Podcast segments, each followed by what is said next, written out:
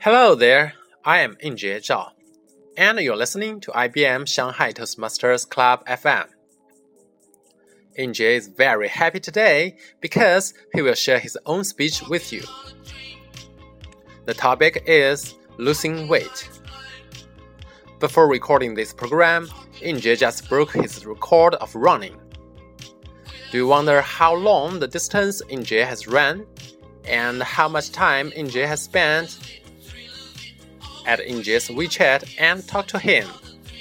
His WeChat number is 186 1631 1731. Okay, now let's enjoy Injie's speech.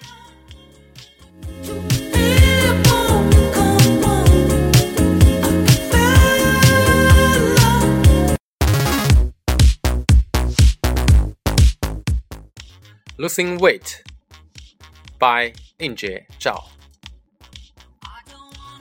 My dear friends, our Chinese Spring Festival has passed a few weeks ago.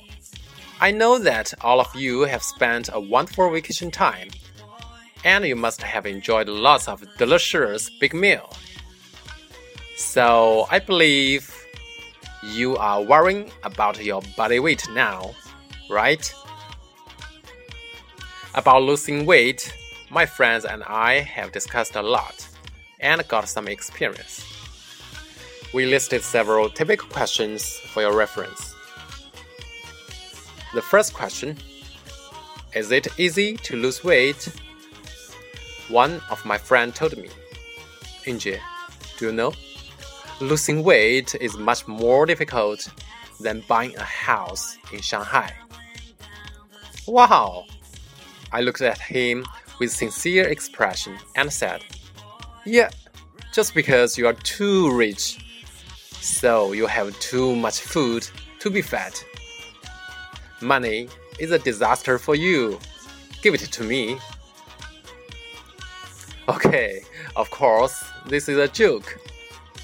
I agree it is difficult, but not that far. At least, I think it is easier than coming to the office every day.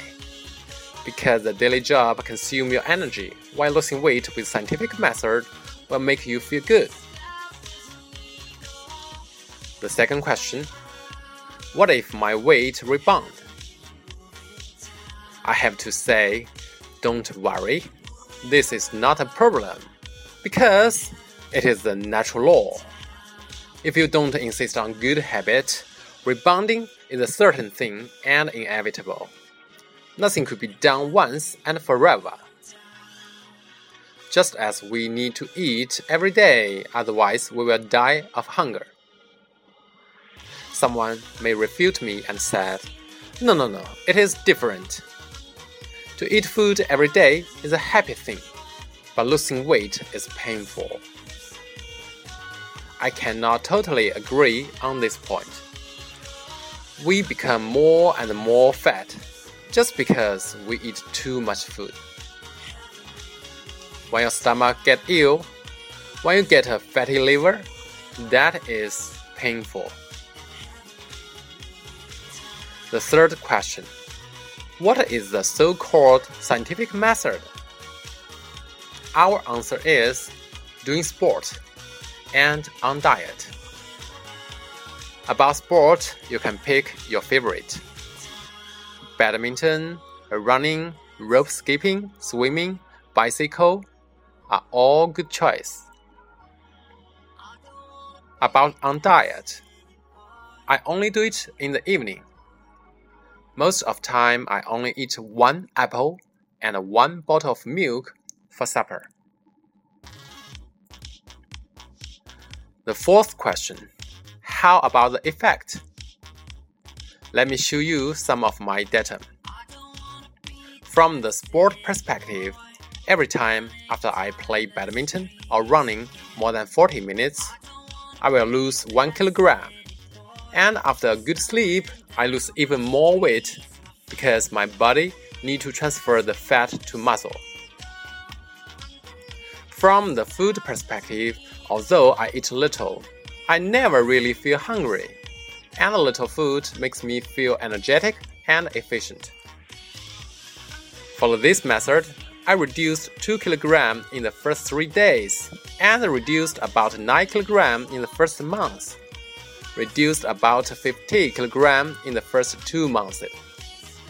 So you can see, it is easy and nearly get the effect immediately. The last question Is there anything need to be noticed? Yes, no method is omnipotent. You need to adjust the plan according to your personal situation. If you fracture your leg, you should not run. If you get ill and need to eat, you should not be on diet. I also need to remind you on the food selection. Lots of low quality refreshment, especially some cheap cake and chocolate, are made by trans fat, which is much more harmful than high calorie and high fat food. You can search the keyword trans fat in Google. Due to the time limitation, I cannot say more details. In conclusion, to lose weight is not that difficult, and you need only follow three principles. First, a correct concept. The natural law decides that we need to insist on good habit often, not only once. Second, a scientific method. Doing sport and on diet in a proper degree.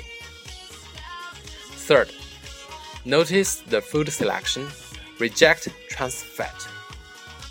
Okay, now it is the time for us to lose weight. Just try it.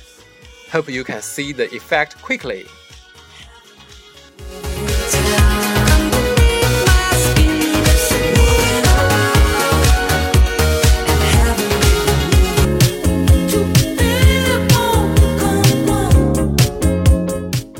That's all for Injie's speech. So if you want to know more details about this topic, reach out to him. Our next meeting will be held on February the 25th. The theme is a very hot and popular topic Internet Financial. Looking forward to your participation. Thanks for listening to our radio from IBM Shanghai Toastmasters Club FM. And I am Injie Zhao. See you next time.